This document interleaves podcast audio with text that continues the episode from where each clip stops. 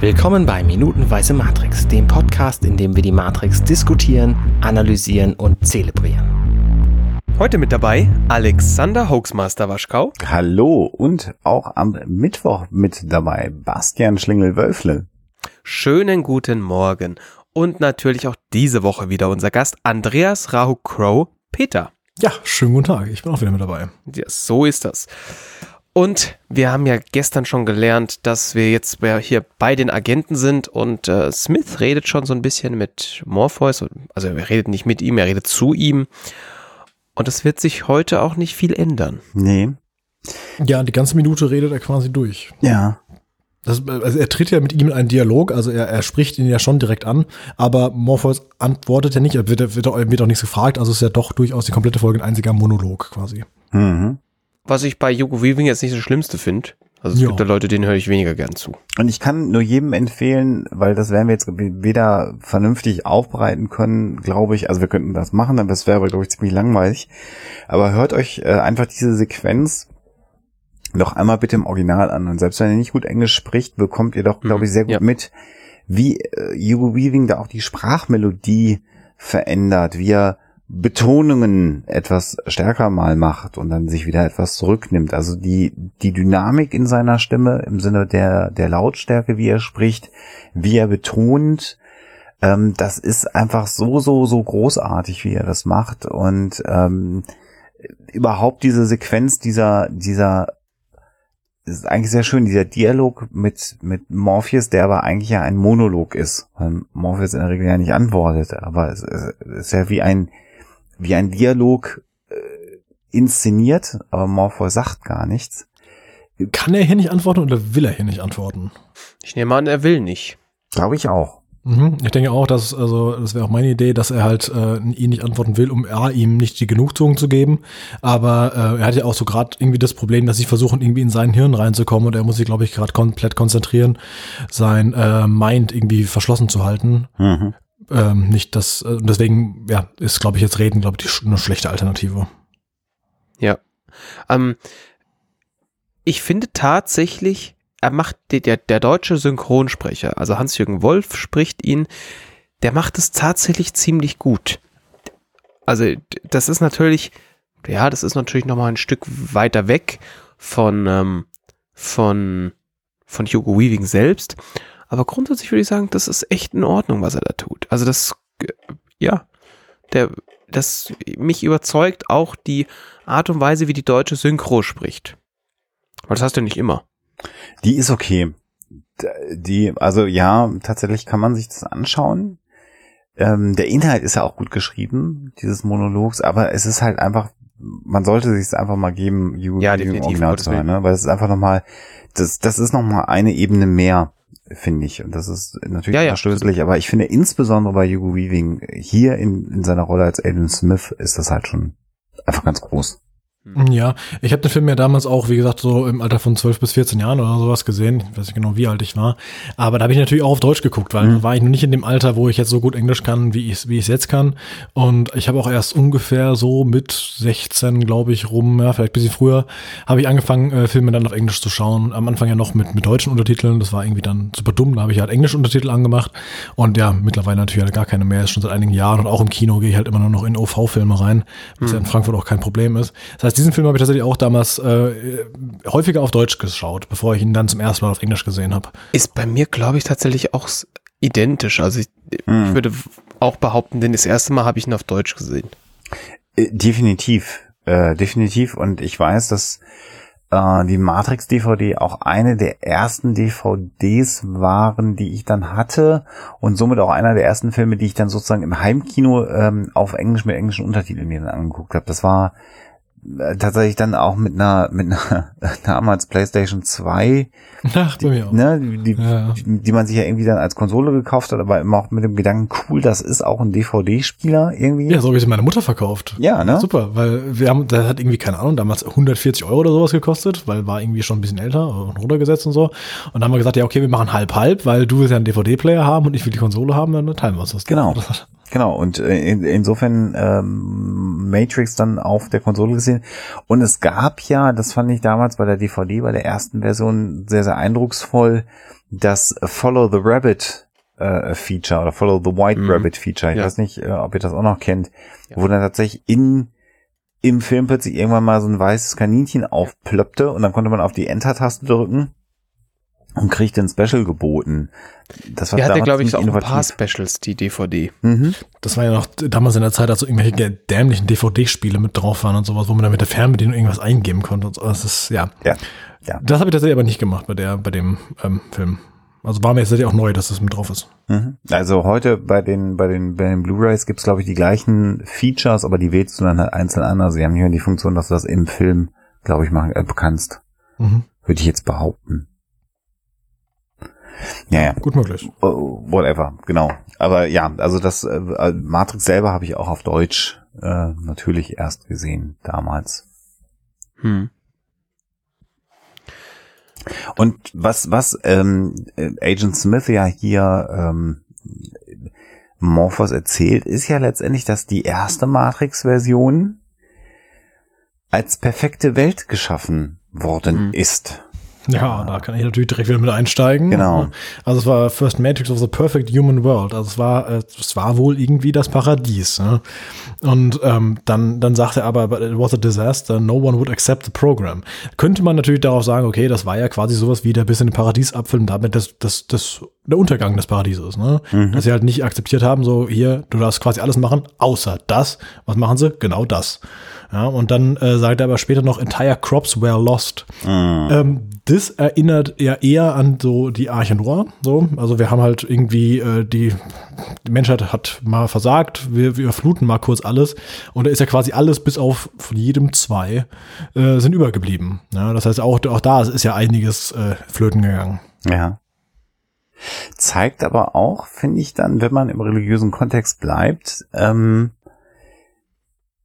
ist der Wunsch nach dem Paradies für den Menschen eigentlich nicht tragbar ist, ne? Hm. Ja. Also was ja, Ja, das, das, das, hatten wir auch damals im Religionsunterricht dann besprochen. Äh, so dieser ganze Paradiesgedanke, äh, dass es ja quasi das Paradies so nicht geben kann, weil das Paradies für jeden ja komplett anders aussehen würde. Mhm. Mhm. Und damit wär, wäre jeder so in seiner eigenen Welt und das wäre ja auch nicht wieder für jeden toll, Genau. weil man möchte da auch irgendwie andere Leute noch um sich rum haben oder andere Lebewesen. Ja. Und das wäre dann nicht der Fall, weil für die das Paradies ja anders aussehen würde. Mhm. Und was da durchkommt in, den, in diesem, genau in diesem Dialog, den Agent, oder Monolog, den Agent Smith äh, führt, ist ja auch so eine gewisse, das englische Wort wäre erstmal Bewilderment, also so ein bisschen so Irritationen, was, was die Menschen angeht. So Hm. ein Stück weit, wir haben euch das erstmal schön gemacht und dann hat es nicht funktioniert und dann haben die Maschinen überlegt, hm, haben wir es falsch programmiert, können wir das vielleicht gar nicht hinkriegen, eine perfekte Welt zu machen, weil unsere Programmiersprache schlecht ist. Ähm, und dann der Schluss, nee, die Menschen, die wollen halt, dass es Kacke ist. Ich paraphrasiere jetzt natürlich ein bisschen Mhm. sehr frei.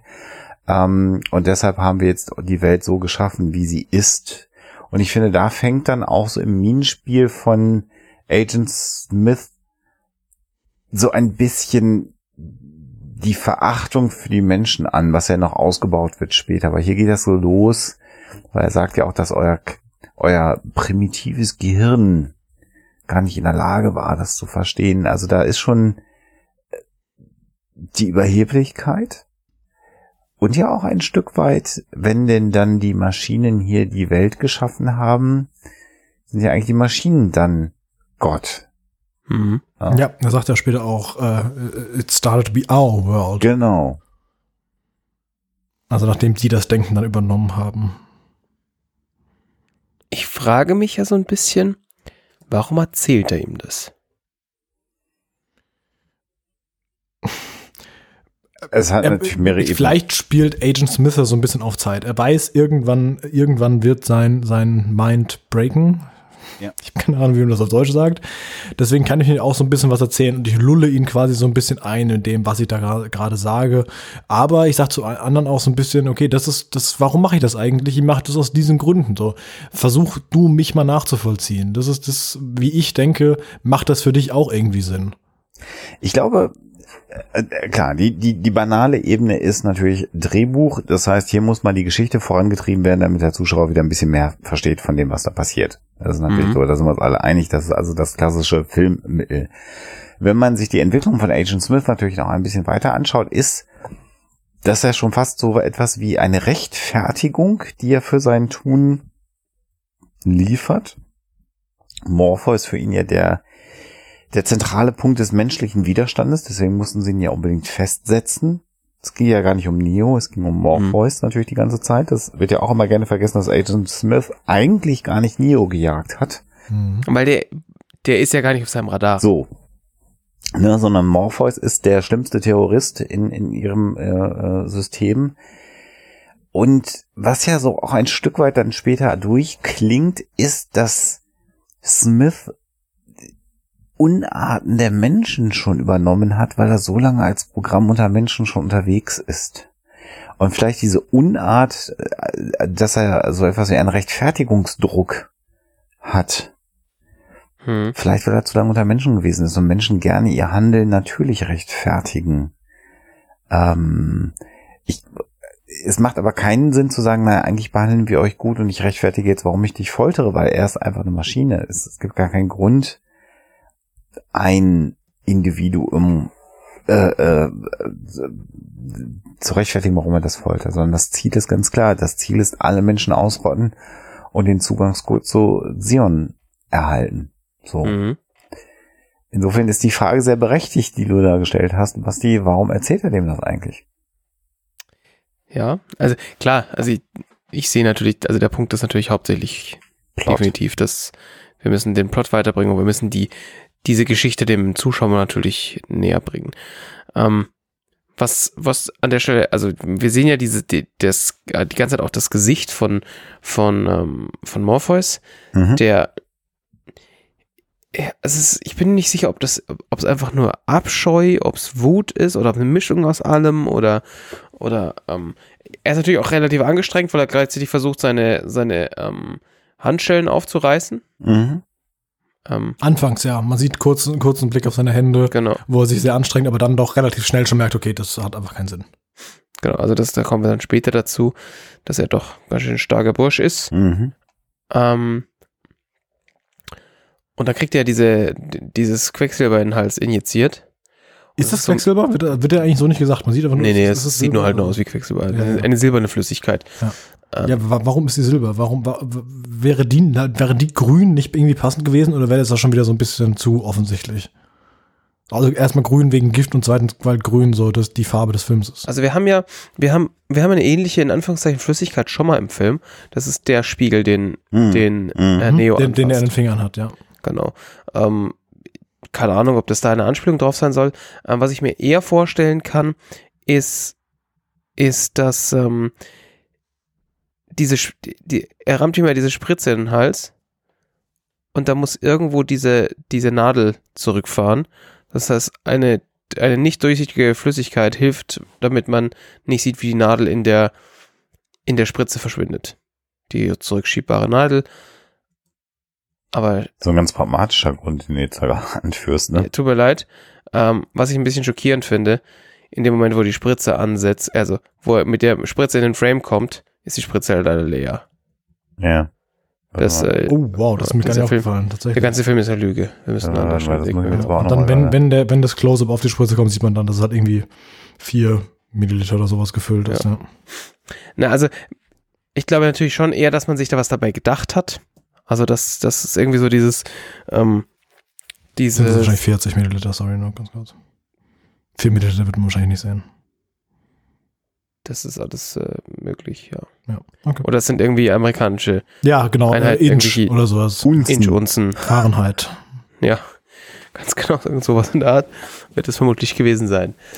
Ja, ich glaube, was, was da auch ein bisschen äh, natürlich drinsteckt, ist, dass äh, Quecksilber ist halt schädlich. Also das weiß, glaube ich, auch jeder, dass Quecksilber einfach jetzt nicht gut ist. Das ist doch ein Hoax. Nicht? Und ähm, ja, es gibt Menschen, die nehmen das als Medizin, du hast völlig recht. Ähm, ähm, oder es war ja auch in der Vergangenheit gerne mal Medizin der Wahl, Quecksilber zu sich zu nehmen. Ähm, aber äh, das hat auch noch was anderes. Das hat so eine Metall, so eine Maschinenkomponente natürlich. Ähm, sowas wie das, das Blut der Maschinen, was ihm da injiziert wird. Ich glaube auch, das ist nochmal so eine, vielleicht so eine Assoziation, Mhm. die ich jetzt spontan hätte. Und das, was man ja, also immer die Interaktionen innerhalb der Matrix zwischen Technologie und Menschen, das sind ja echt immer diese shiny Dinge. Das ist ja genau wie die, wie der Shrimp äh, um Folge 25 rum 23 oder was, äh, genau, ähm, der da implantiert wurde. Das ist ja äh, von der, von dem, von dem Silber, von dem Strahlenden her genauso. Und vielleicht ist das nochmal eine Anspielung. Also wieder wird einem Menschen etwas Metallisches innerhalb der Matrix zugeführt, wenn die Agenten nicht nett zu den Menschen sind. Also ich glaube, das ist eher so die, die Idee dahinter. Dass da was Kaltes, was Metallisches ähm, eingeführt wird. Das Interessante ist auch, die ähm, Morpheus reagiert da anfangs gar nicht drauf. Es dauert Mhm. einige Sekunden, Hm. bis er halt wirklich merkt, so, oh, irgendwas stimmt gerade überhaupt nicht. Also das sieht man ja auch, er sitzt einfach ganz normal, weiterhin stoisch, so wie er halt nach vorne guckt. Und dann, da ist dann zum ersten Mal der Augenblick, wo er seinen Blick nicht mehr nach vorne richtet, sondern echt diesen anderen Agenten, der ihm das quasi gerade injiziert hat, Ja. direkt anschaut, der ihn auch zurück anblickt. Also ein bisschen, das sieht ein bisschen aus, als hätte er gerade den, den krassen Trip. Ja. Ja, und das ist, ähm, ja, was wir eben erfahren, ist, dass aus der Sicht der Maschinen, und das finde ich ja auch nochmal ganz spannend, sie ja eine, eine gute Welt für die Menschen geschaffen haben. Ne? Also eigentlich, eigentlich wollten wir euch die perfekte Welt geben. Damit könnt ihr nicht umgehen, weil das euer kleines Mäuschengehirn nicht verarbeiten kann. Und dann haben wir festgestellt, dass ihr halt lieber leiden wollt. Trauer Ja, und nicht, Leid. oh, nicht glaube ich, nicht komplett leiden, aber das ist, ich meine, es gibt ja auch irgendwie doch gute Sachen auch in der Welt, die es da gibt. Genau. Äh, da sagt Cypher ja auch in irgendeiner Folge früher, ähm, wo, wo er dann dieses, dieses, dieses Dinner mit Agent Smith hat und dann weiß, so, hey, ich weiß, dieses Steak existiert nicht, aber es ist halt Hm. irgendwie trotzdem, ja, es, es triggert mich und das ist, ja, für mich ist es einfach jetzt gut, ja. Und ähm, das heißt, es ist, glaube ich, jetzt die Matrix an sich, wie sie da existiert, ist ja nicht 100% schlecht. Nee, nee, also er sagt natürlich, also um es präzise zu formulieren, er sagt, Menschen definieren ihre Realität durch Leid oder durch Trauer und Leid. Ähm, ne, der Gedanke ist, das haben wir euch jetzt geboten. Mhm. Und was ich ja damals auch interessant fand, das hat ein bisschen an Wirkung verloren, war aber 99 natürlich nochmal etwas, was sich ein bisschen gekickt hat, wenn du im Kino warst. Er sagt, deshalb haben wir jetzt diese Welt geschaffen am Höhepunkt eurer Zivilisation. Also er sagt ja Peak. Mhm. Äh, das heißt, äh, wenn du da im Kino gesessen hast, das war ja auch gerade, natürlich ist die Menschheit immer im, im Hier und Jetzt am Peak ihrer Zivilisation, weil wir uns kontinuierlich weiterentwickeln. Ah, würde ich jetzt auch, will ich jetzt nicht hundertprozentig zustimmen. Dass die Menschheit sich weiterentwickelt? Ja, gut, teilweise haben wir uns auch in manchen Bereichen, äh, zumindest in den letzten paar Jahren, also politisch gesehen zum Beispiel zurückentwickelt. Ja, gut, okay. Äh, also ich bin jetzt hier so auf der technologischen Ebene gerade ein, ein Stück Dann stimme ich dazu, ja. Ne, also völlig, äh, ansonsten bin ich da ganz bei dir. Und die ganze Welt kannst du auch nicht über einen Kamm scheren, das ist natürlich auch völlig klar. Ja, ja, das ist auch so, ja. Ne, aber das hatte ich halt damals schon auch gekickt, weil das war natürlich genau die Welt, in der wir gelebt haben, 99, und die Maschinen sagen, das haben wir euch gegeben. Das, das war der Höhepunkt eurer Zivilisation. Danach ging es halt bergab für euch, so nach dem Motto. Ähm, und die, die eigentliche Menschheitsgeschichte ist ja auch weitergelaufen, wie wir natürlich dann jetzt wissen inzwischen. Ähm, und hat dazu geführt, dass wir einen Planeten in den Wicken gebracht haben. Hm. Machen wir gerade auch. Also insofern äh, gute Prognose, der Film Matrix uns ja hier äh, liefert. Ähm, und was Agent Smith hier auch nochmal deutlich macht, und da sind wir wieder bei diesem Gott oder, oder Schöpfer ähm, Ding, ähm, dass es jetzt eben nicht mehr die Zivilisation der Menschen ist, sondern es ist die Zivilisation der Maschinen. Hm. Ja, die ja auch so ein bisschen Realität geworden ist, weil man, man denkt immer so, ah, ich habe ja diese ganzen technischen Geräte, die ich, die ich, über die ich herrsche. Ähm, wenn man aber das mal bis aus einer anderen Perspektive betrachtet, wird man doch von, von Maschinen, sondern halt eben ziemlich ja beherrscht selbst, weil äh, dein, dein iPhone sagt dir, wann du aufstehen musst, wann dein nächster Termin ist. Äh, hier, du hast eine neue Nachricht, guck jetzt sofort da rein und ja, also man wird schon auch ein bisschen von, von Maschinen beeinflusst auf der anderen Seite. Würde Heute- das auch so sehen oder sagt ihr, Heute würde ich da, also ich überlege gerade, ich lese gerade ein bisschen drüber nach. Also heute würde ich dem natürlich zustimmen. Ich glaube, äh, 99 war da die Realität das ist noch ein bisschen anders. Das ist klar, ja natürlich. Aber wir haben ja auch gesagt, so, also wenn wir es ein bisschen in die Zukunft weiterspinnen, Ja, ja, ist das ja. auch so. Ich meine, jetzt gerade, ich habe ich hab hier ein Mac, ein iPhone und ein iPad nebeneinander stehen und red in ein Mikro rein. Wenn jetzt jemand spontan to äh, ähm, Stromausfall ist, dann ist das ja auch ganz schnell wieder zu Ende und dann ja, muss ich mir eine andere Beschäftigung Klar, suchen. ja. Ähm, ja, und ähm, was ja heute viel mehr noch, noch greifbarer wird, ist ja die, die, die Überlegung, ab wann haben wir eine AI? Oder aber noch die viel brennendere Frage, vielleicht gibt's die schon, wir realisieren nicht, dass sie da ist. Ähm, ne, das ist ja jetzt so eine Geschichte, an der man schön herum philosophieren kann. Ähm, das gesamte Wissen der Menschheit ist inzwischen digital verfügbar, ist vernetzt vorhanden. Ähm, da muss ja nur irgendwas sich mal bewusst werden. Dann ist das gesamte Wissen in einem Bewusstsein drin.